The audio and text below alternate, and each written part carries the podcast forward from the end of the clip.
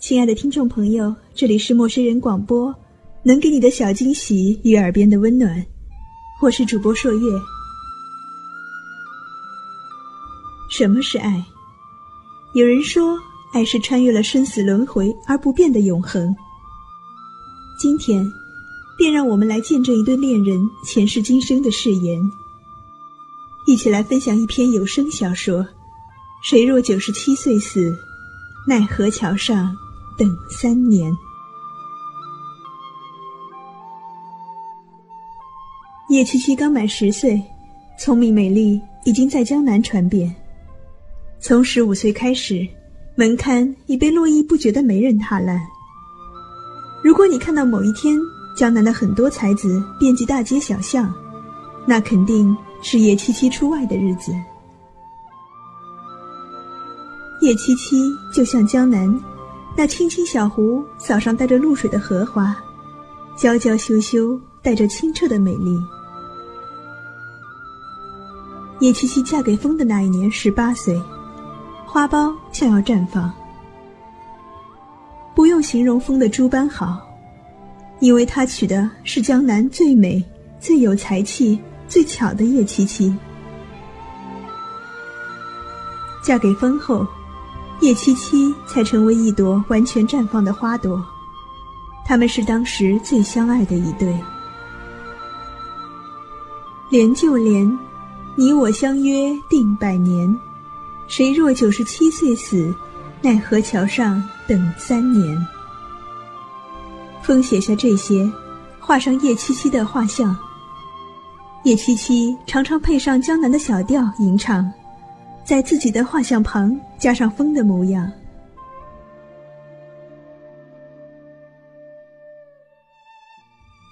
自古红颜多薄命，没有等到百年，甚至没有等到九十七岁，叶七七病倒了，自此一病不起。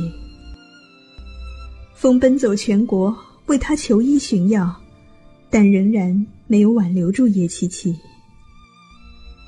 叶七七走的那天，面容苍白。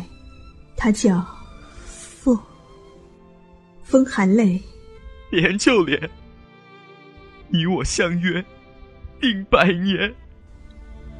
叶七七接上，谁若九十七岁死，奈何桥上等三年。风大叫一声，七七。叶七七含笑逝去，面容瞬间娇俏无比。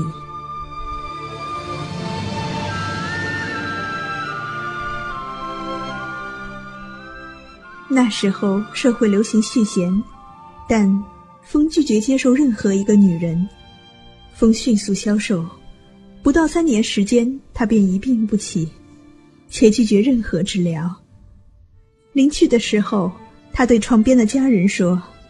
七七，恐怕已等我太久，别为我伤心，我是极为快乐的。风走的时候，面容竟是幸福无比。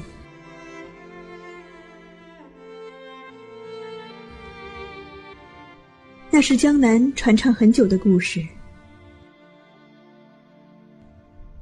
奈何桥畔阴风阵阵，美丽女子叶七七孤身等待，只愿见你，何惧一切险恶。风来的那天，叶七七单薄如纸的身体一下丰盈。奈何桥上，那天下的是江南深情的雨。那是湖上荷花幸福的泪。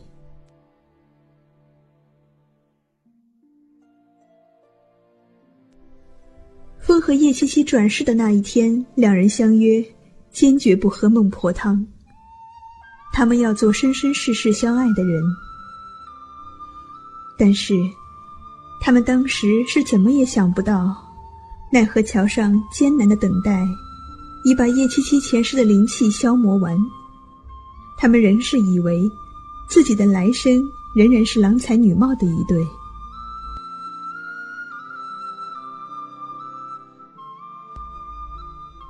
他们来到人世间的时候是公元一九八一年。叶七七出生在中原冬季的一天风出生在东北秋季的一天。叶七七出生的那一天瞪着一双圆圆的眼睛到处寻找着，最后发现了一大群陌生的人。他知道自己已经来到了京市，我终于又要和风在一起了。他禁不住笑了起来。产床边的人全部吓了一跳。他听到一个头发灰白的老太太说：“一个长得像个丑八怪的丫头，还晦气的不哭却笑，是不是一个妖邪？”叶七七想起来了。刚出生的婴儿是要哭的，他开始张着嘴，发出没有眼泪的干嚎。可是他又听到那个老太太说：“一哭更丑。”前世的绝代江南美女刚来到京城，没有受到任何欢迎。今生的叶七七有一个奇怪的名字——桑尚。所有的人都觉得这个名字很奇怪，他也是不懂。刚开始的时候，他对这个名字是没有什么感觉的。但是他上小学的时候，有调皮的男生叫他“桑上桑上日本鬼子”，呜，所有的人都笑。桑上很伤心的回到家里，问给自己起名字的妈妈：“为什么我叫桑上？”妈妈答：“没有什么意义，但是别致。”普通的女孩要想出众，只有在名字上抢了。桑上伤心的第一次，在镜前看自己的脸，不见记忆中惊人的美丽，只是普普通通，眼睛大大，但是不见往日的灵气，平淡的五官，平淡的气质。就是在那一刻起，他才真正把自己当做桑上。而不是野七七，他是江南不俗的荷花，我是中原平凡的草啊。可是，风，你能认出我来的是吗？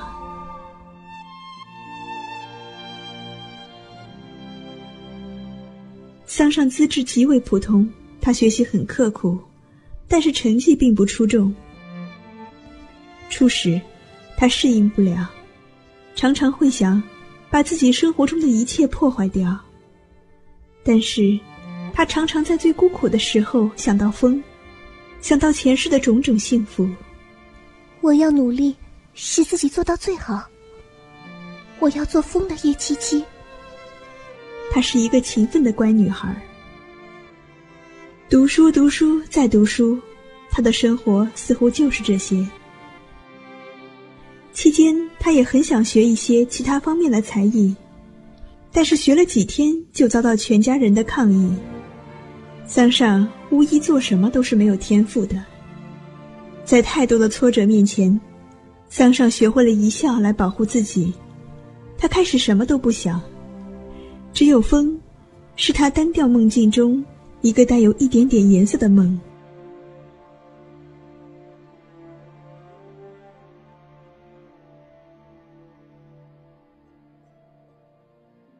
他的成长没有什么可以值得炫耀的事情，也没有什么荒唐的事情。他平平淡淡的长大了，对于别人只是一个淡淡的影子。高中毕业后，他的成绩不好也不坏，因而他考的是一个不好也不坏的医学院。桑上喜欢这个种树环绕下的学校。喜欢穿着白大褂的感觉。她在这里依然是一个不引人注目的女孩。直到大学快毕业的时候，她的踏实为她赢得了过硬的医学知识。桑上常常会想起风，很想很想知道那个男孩如今可过得好，是不是也像自己一样苦苦寻找着对方。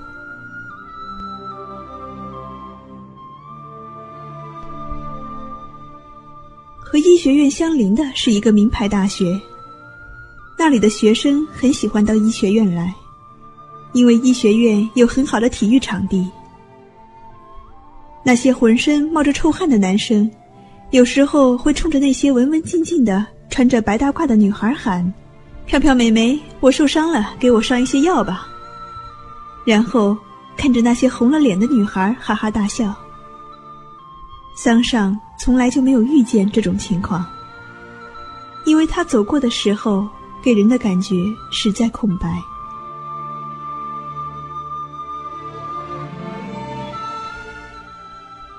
但是，一次偶然的机会，桑上认识了那个大学的一个女孩。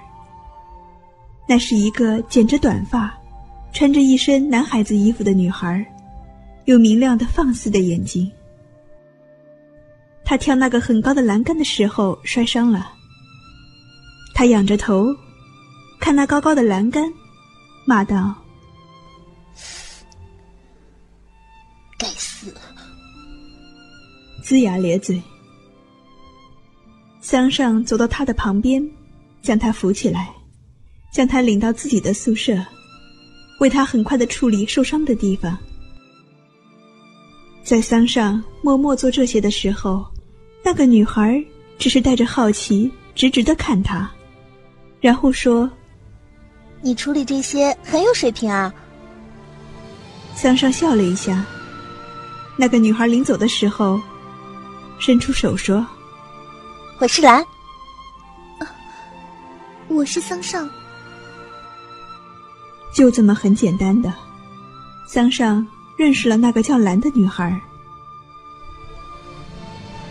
兰经常到医学院看桑上，还总是喜欢勾着桑上瘦小的肩招摇过市。他将桑上介绍给自己同学的时候，兴高采烈。这是我第十个老婆桑上。桑上在别人大呼“兰你好花心”的时候，安静的笑，平静的笑，给人留不下什么特殊的印象。很多年以后，桑上回忆起他和兰的这段很明亮的友谊，仍然会止不住的感动。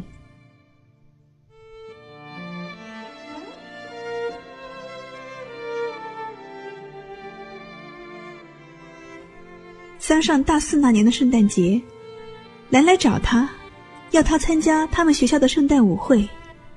桑上本是不热衷于这些的，但是因为兰，他勉强的去了。他本想一个人找一个不被人注意的角落，喝一杯苦苦的茶，但是兰没有允许他做这些。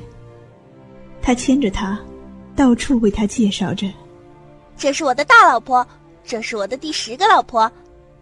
桑上见到了兰的前九个老婆，一个个都很漂亮。桑上不断的笑着，乏得要死，但是兰却拉着他到处骄傲的介绍：“有了桑上啊，我再也不娶别的小妾了。”当桑上终于忍不住向兰提出抗议：“兰，我累了”的时候，兰拉着他的手，在人群里很拼命的挤。没什么，没什么。再给你介绍最后一个人。桑上只有无奈的摇头。桑上，这就是我要给你介绍的最后一个人。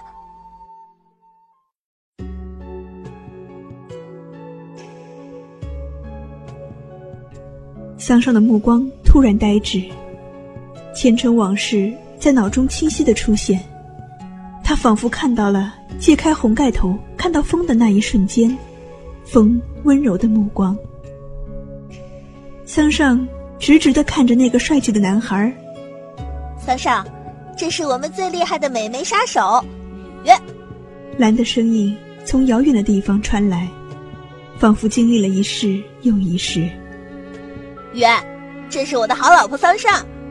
雨哦了一声，很淡的伸出手。你好。桑上的喉咙干涩。他听见自己低低，但是热烈的声音。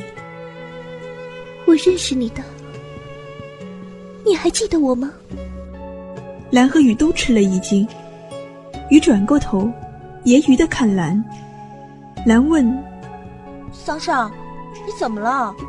桑上仍然固执的看着雨。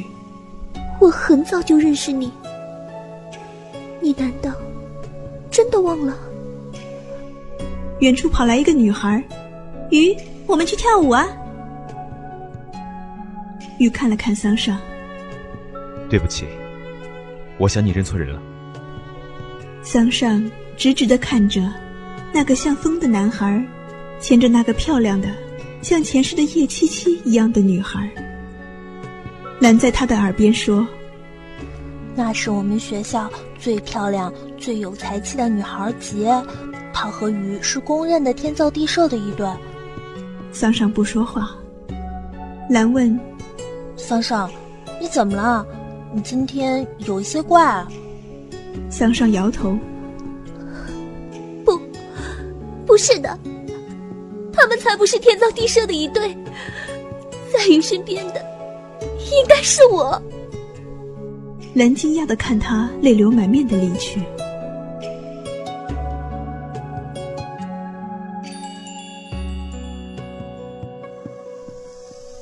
从此以后，桑上像换了一个人。他经常独自一个人跑到雨经常去的地方看雨打球。杰是雨的观众。桑上很多次勇敢的上去和雨搭话。雨，刚开始，雨还很耐心的看他一眼。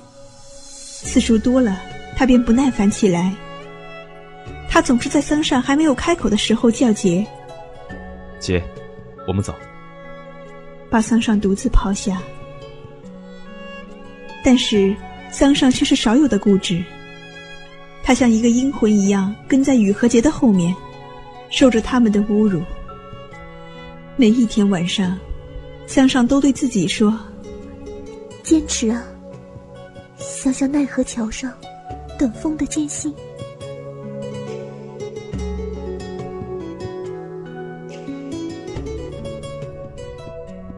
向上开始引人注目，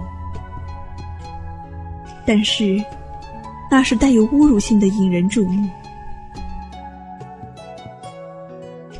兰无数次的骂桑上。你怎么变成一个这么不知自重的人？桑上沉默着。兰在一次次对桑上暴跳如雷后，对桑上彻底失去了信心。他最后一次找到桑上说：“桑上，我不知道你有什么理由，但你已经不是以前的你。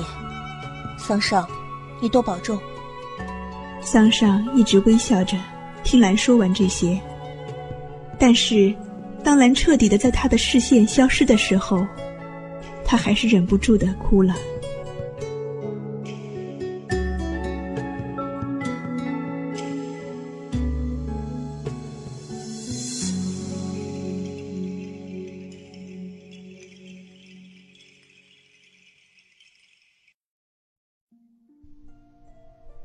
来，桑上、雨、杰、兰他们都毕业了。毕业没多久，雨杰就结婚了。那一天，桑上第一次喝了酒，将自己灌得不省人事。意识失去的最后一刹那，他听到自己和风在奈何桥上郑重地说：“坚决不喝孟婆汤。”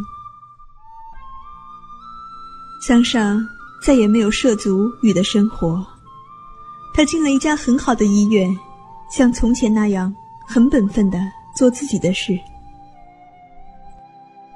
不是说很多出色的成绩都是先天条件很好的人做出来的。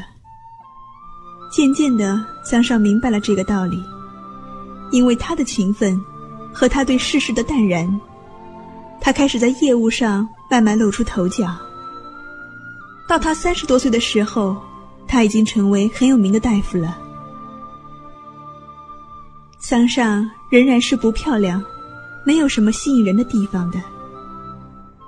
唯一不同的是，他在穿上白大褂的时候，身上的谦和很强烈的表现出来。桑上不再考虑感情的问题，他的心就像沙漠。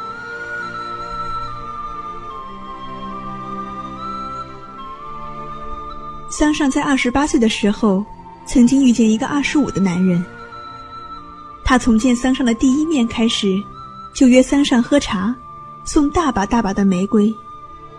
桑上喜欢泡很苦很苦的茶，喝茶的姿势，忧伤的凝滞。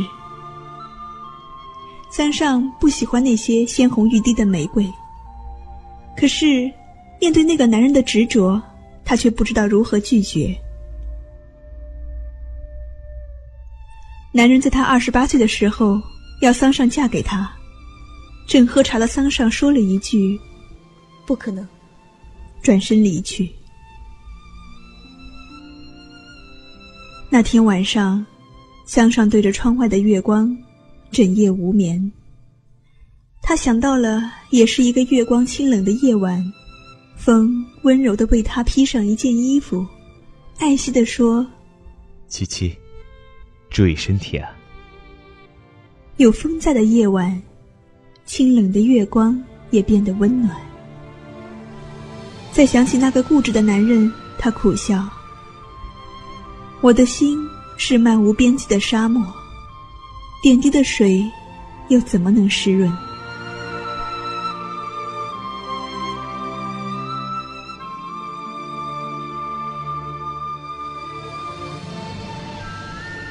桑上以为那个男人会彻底的死心，但是他错了。他仍然还会邀请桑尚去那个他最喜欢的地方，喝他最喜欢喝的茶，只是再也不送玫瑰。在桑尚思念一个人、坚持独身的时候，他也在爱着桑尚、坚持独身。其实他是一个不错的男人。找一个很好的女孩做妻子，是很容易的事情。桑尚有时候会劝他，为自己好好考虑一下吧。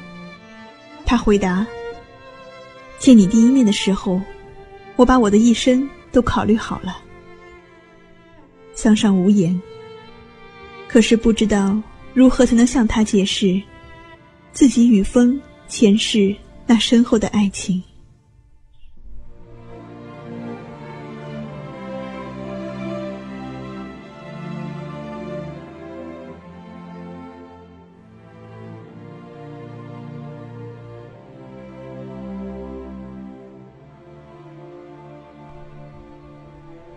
三十九岁那年，桑尚遇见了很长很长时间没有见面的兰。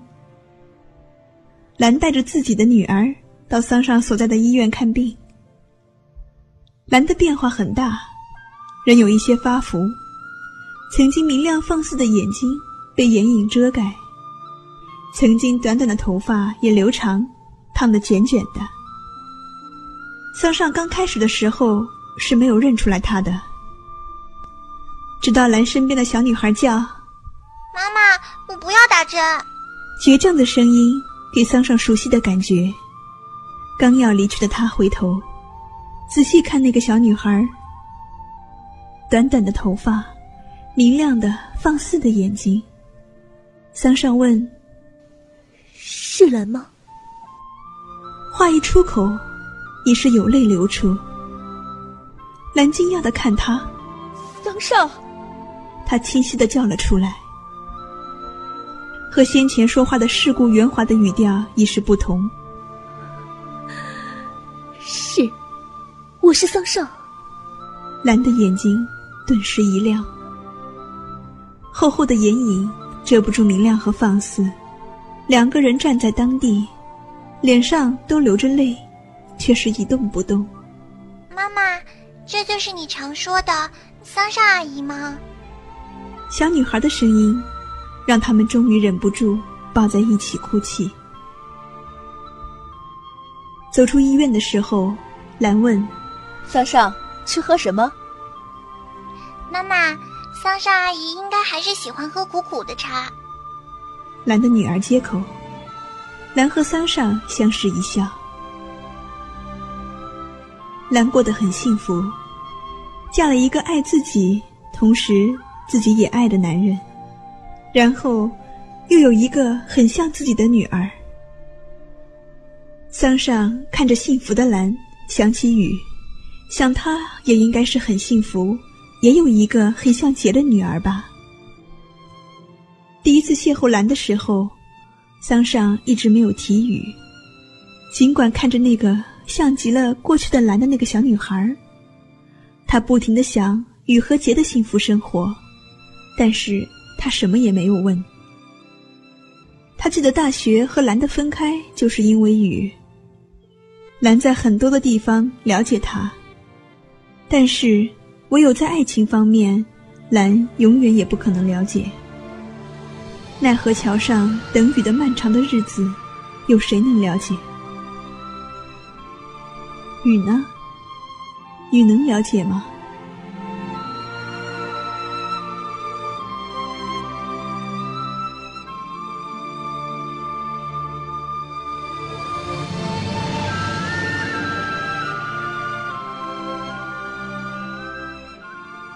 桑上开始和兰恢复了以往的交往。但是兰不再是那个眼睛明亮放肆的女孩，她也再也不会在大庭之下勾着桑上的肩说：“这是我的老婆。”桑上喜欢兰的那个眼睛放肆的女儿，那个有着过去兰太多影子的女孩。刚开始的时候叫桑上阿姨陪我去。他常常在放学的时候，一个人跑到桑上所在的医院。看桑上平静地做着高难度的工作，然后在桑上下班的时候缠着桑上，要他陪自己做一些私人的事情。当他逐渐和桑上很熟悉的时候，他开始叫：“桑上，今天我们去。”兰听到这样的话，总是批评女儿不懂事。桑上是你叫的吗？而桑尚却在听到这样的称呼的时候，眼睛有潮湿的感觉。那个十四岁的女孩，喜欢在大街上很大人气的挽着桑上的胳膊，很平等的和桑上争吵着一些问题。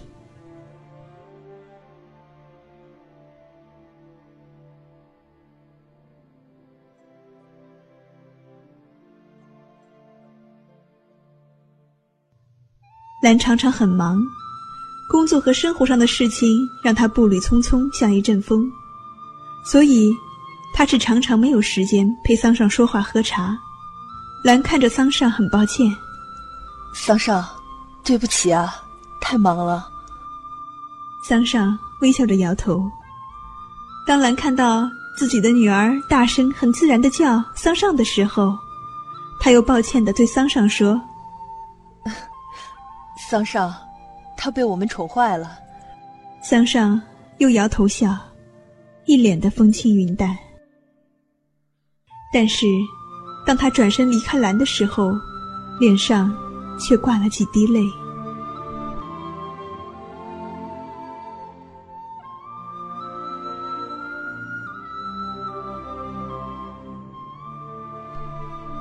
兰的女儿有一次问桑尚：“桑尚，为什么你不结婚？”桑上说：“ 没人要我。”女孩。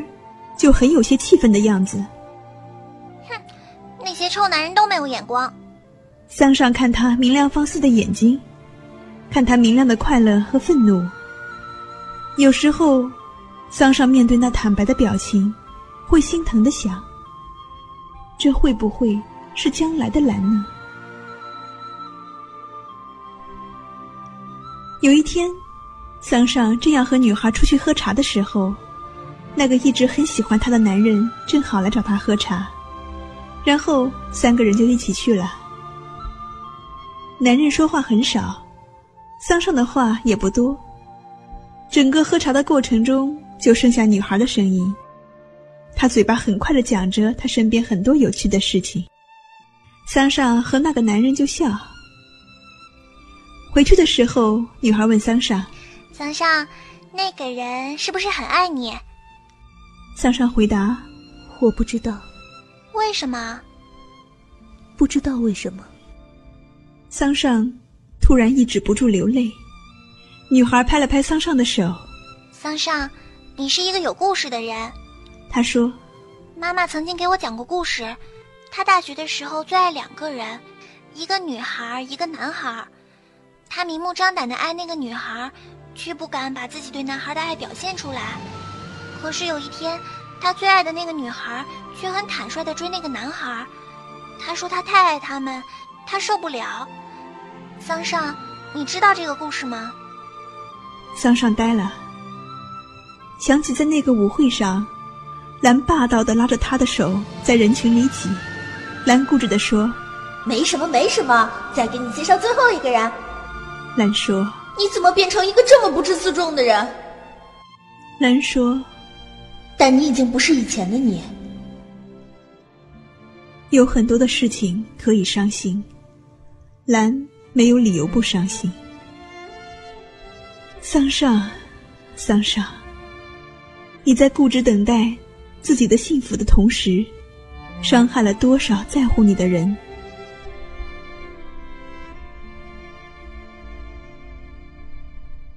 在看到兰的时候，桑上突然不知道。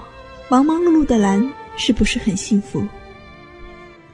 兰总是很大声的、开心的笑，喜欢说：“ 桑上，我最满意这样了。”桑上总是保持微微的笑。有一天，桑上刚下班没有多长时间，兰给他打电话：“桑上，想见你。”可是。兰却不是在他们常常去的那个有舒缓音乐的茶馆。兰在一个充斥着喧嚣的音乐和浮躁的体味的夜总会等他。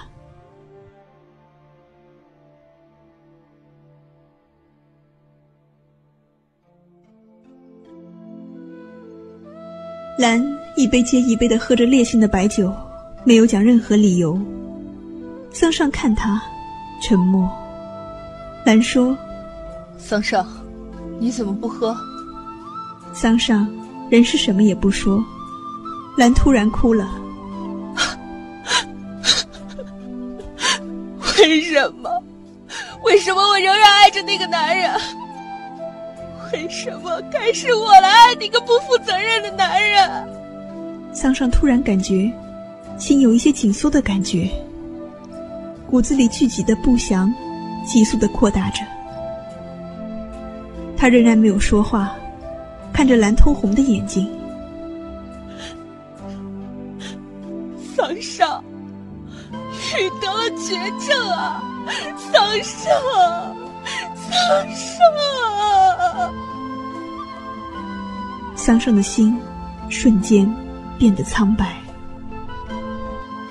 我一直爱他，很爱很爱。桑上。你说你爱他，你有我爱吗？我的爱是穿越生生世世的，所以你爱他我才生气。可是雨，雨呢？他和杰结婚之后，我仍然爱着他，不想要什么结果。可是，可是雨为什么总是结婚不到一年就要离婚呢？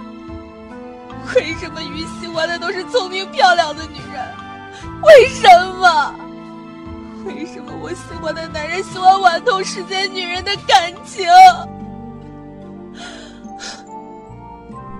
兰抓着桑上的手，说着，然后灌大杯大杯的酒。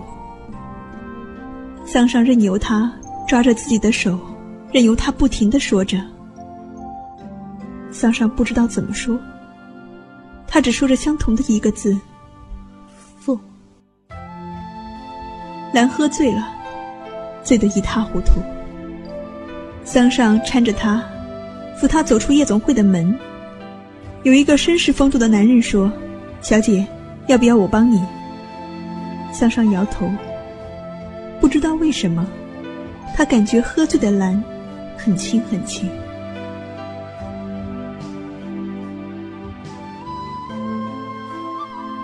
那天晚上，兰就睡在桑上那小小的家里。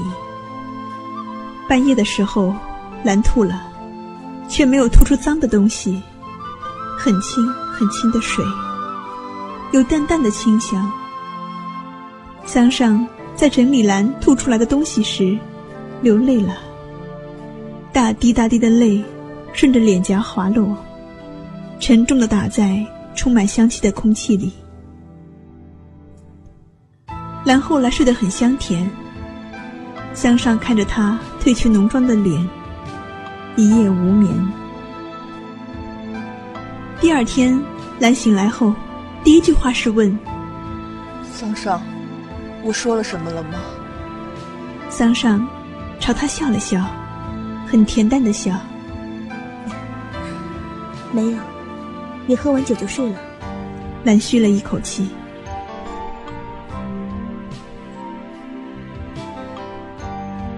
雨住在桑上所在的医院，桑上去看他。雨闭着眼睛躺在床上。当穿着白大褂的桑上进来的时候，雨突然睁开了眼睛，但是脸上瞬间掠过的却是失望。雨明显的发福很多，而且脸上有很明显的喝酒过度的痕迹。但是站在雨的床边。桑上透过那发福的变形的脸，看到的依然是从前的风，潇洒儒雅的风，风流倜傥的风。桑上静静的看他，雨睁开重新闭上的眼睛，看到桑上，很惊讶的问：“大夫，有什么事情吗？”桑上摇头：“只是看一看，你的病情怎么样了。”雨笑，又能怎么样呢？生死又能怎样呢？桑上也笑。是啊，又能怎么样呢？不过是生生世世的问题。桑上转身离开。大夫，是雨在叫。桑上回头，恬淡的笑，恬淡的眼睛看雨。你能不能每天过来一下？桑上仍然恬淡的笑，雨不知道为什么却有一丝慌了。你不要误会，我有很多事情想对人说，可是我找不到人。哦，雨抬起头，神色竟又镇定。不知道为什么，见到你，我有一种想要倾诉的感觉。桑上看着雨的脸，病态在他的脸上蔓延。他匆匆的点头，然后快步离开。那天，站在自己小小屋子的窗前，桑上的思绪里只有那熟悉的小调：“连就连，你我相约定百年。”但是，一周内，桑上没有去看雨。兰的女儿来找桑上的时候，很神秘的附在桑上耳边说：“桑上，你知道吗？妈妈爱的那个人得了绝症了。”桑上问：“你妈妈最近在做什么？”女孩鼓着嘴：“妈妈好狠心，和平时竟然一点改变都没有。”说完，自己突然改口说：“不，也许妈妈很伤心。”但是妈妈有苦说不出来。桑上很吃惊的看那个小女孩充满灵气的脸，她的明亮放肆的眼睛。女孩笑：“ 桑上，你怎么啦？怎么用这种眼光看我？”桑上随手摸了一下她的头。小孩子知道什么？距离桑上看雨一周后吧。桑上刚要回家的时候，听到有人叫：“桑上，是雨的主治医师。”桑上的心一下收缩，全身的血液似乎一下放干。我的一个病人雨说你是他的一个朋友，他想让你有时间陪他说说话。桑上点头：“嗯，知道了。”第二天的时候，桑上去看雨，隔着透明的玻璃门，他看到雨的床头坐着一个年轻漂亮的女人，温柔的喂雨东西吃。桑上转身走了，他不知道自己存在的理由。但是第二天的时候，雨的主治医生见了他，仍是说：“桑上，你怎么不去呢？”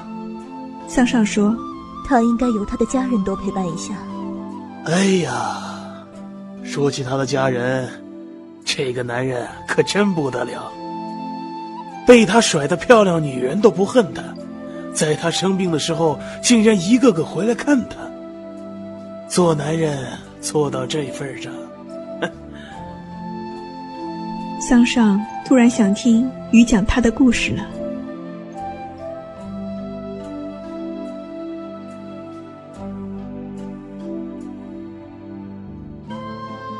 淡淡的夕阳，斜斜的照进白色的病房里，一抹残破的金黄色在雨的脸上投下了明亮的凄凉。踏进病房的那一瞬间，桑上似乎看见。穿着白长衫的风微笑的回头看教帘掀开处凄凄的笑脸。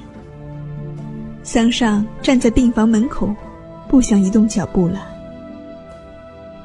雨突然睁开眼睛，看到桑上，笑着说：“大夫，你终于来了，我等你很久了。”桑上一笑：“你刚才睡得很好，不想吵醒你。”雨的脸上却有惊讶的神色，他皱眉，然后说：“有一件事情，我始终搞不清楚。算了，我这一生搞不清楚的事情太多了。”雨问：“大夫，你听说过我的故事吗？”桑上答：“一点。”雨看着桑上问：“哪一点呢？”眼睛里有揶揄的神色。桑上一本正经地说：“你是一个很有魅力的男人。”雨轻轻叹了口气：“不知道，我这一生是不是一个错误？”大夫，你相信有生生世世的问题吗？桑上一下呆了。雨，你相信生生世世的问题吗？但是他却是笑的。相信吧，又有多少事情是可以相信？又有多少事情是不可以相信的呢？雨说：“假如我说，我和我前世的爱人约定了今生相爱，你会不会吃惊？”桑上只说：“你讲吧。”雨讲起那个前世的故事，那个桑上在心里。温习了很多次的故事。雨说：“约定了今生还相亲相爱，可是我寻找了一生，却没有找到他。”桑上问了一句：“你不是结了很多次的婚吗？”那是因为他们都有像他的地方，但结婚以后，我发现他们都不是他。病房一片沉默。桑上说：“我想，我该走了。”玉说：“谢谢你，大夫。以后能不能常常过来？”桑上温和的一笑：“好好休息，不要乱七八糟的想很多。”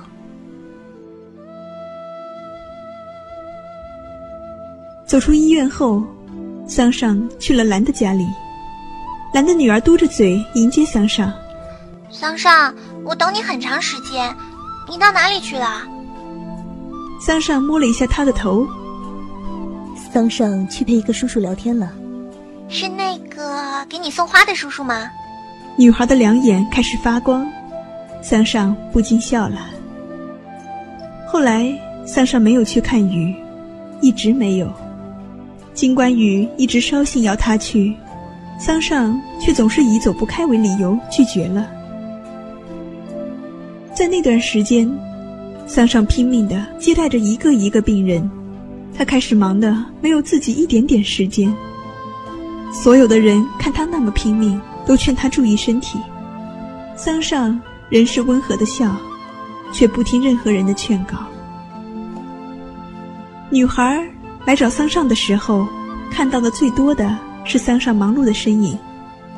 女孩不再不停的说话，有时候趴在桑尚的桌上写作业，有时候会一声不响的看着桑上忙忙碌碌。只是有一次，在精疲力尽的桑上和女孩一起回家的时候，女孩突然说：“桑上，我好心疼你这么拼命的折磨自己。”可是，桑上心疼自己吗？可是，他不累，真的不累。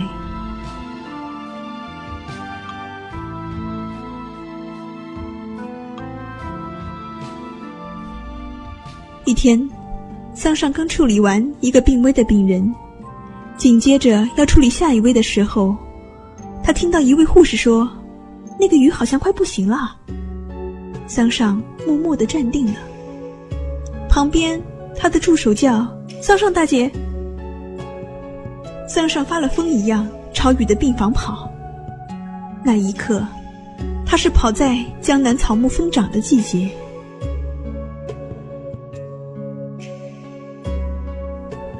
雨的病房有哭声，但是很小。放弃了治疗的雨，静静地躺在病床，眼睛空洞地看洁白的屋顶。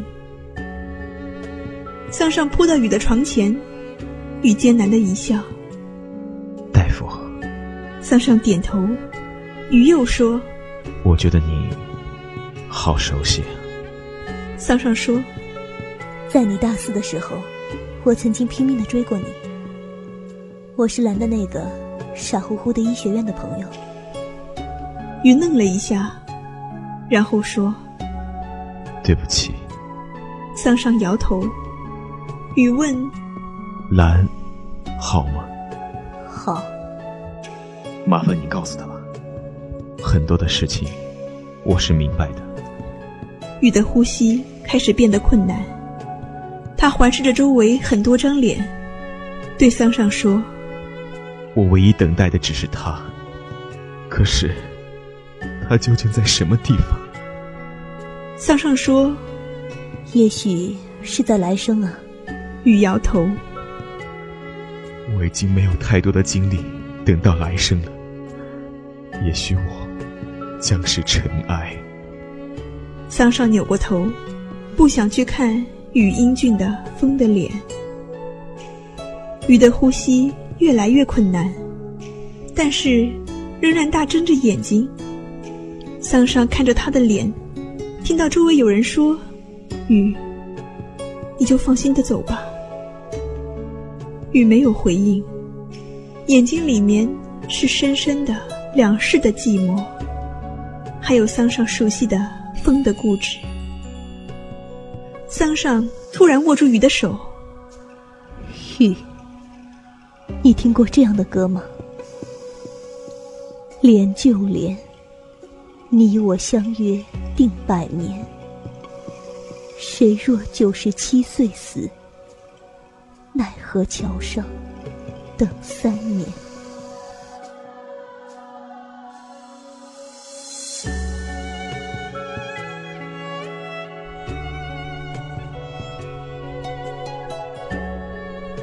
桑尚，温婉的声音，在空气中飘荡。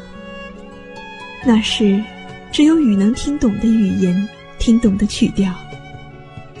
雨的眼睛突然变亮，他紧紧抓住桑上的手，很清晰的叫了一句：“琪琪。”最后眼神涣散，喉咙里挤出模糊的一句话，只有桑上知道，他说的是。错过了一世，我错过了一世。桑尚的泪在眼睛里爆发，打在雨的手上。雨的眼睛慢慢闭上，脸上有淡淡的笑容。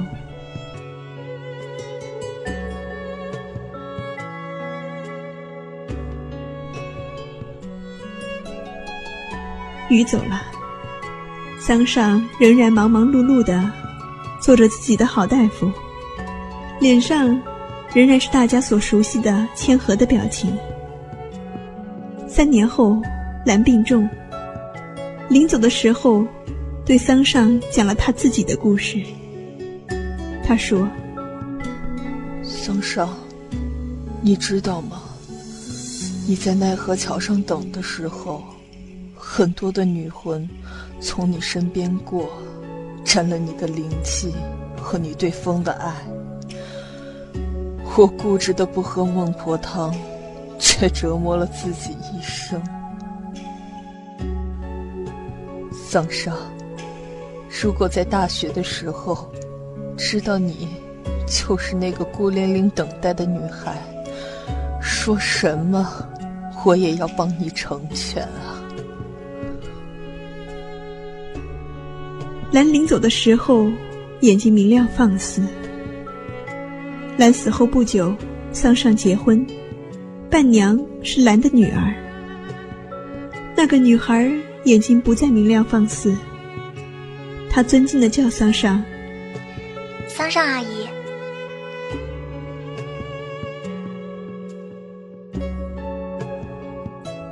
最幸福的是那个等了桑上很多年的男人，他拥有自己爱的。桑上很老的时候才退休。白发苍苍的他，常常和老伴去那个熟悉的地方喝茶。喜欢在草木众多的地方散步。老了的桑上，眼睛如秋水般的明净。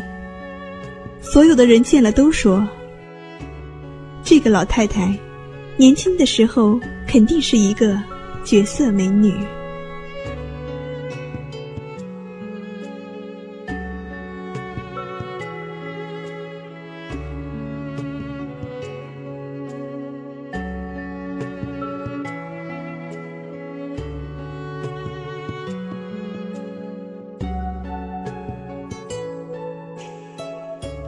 陌生人广播，能给你的小惊喜与耳边的温暖。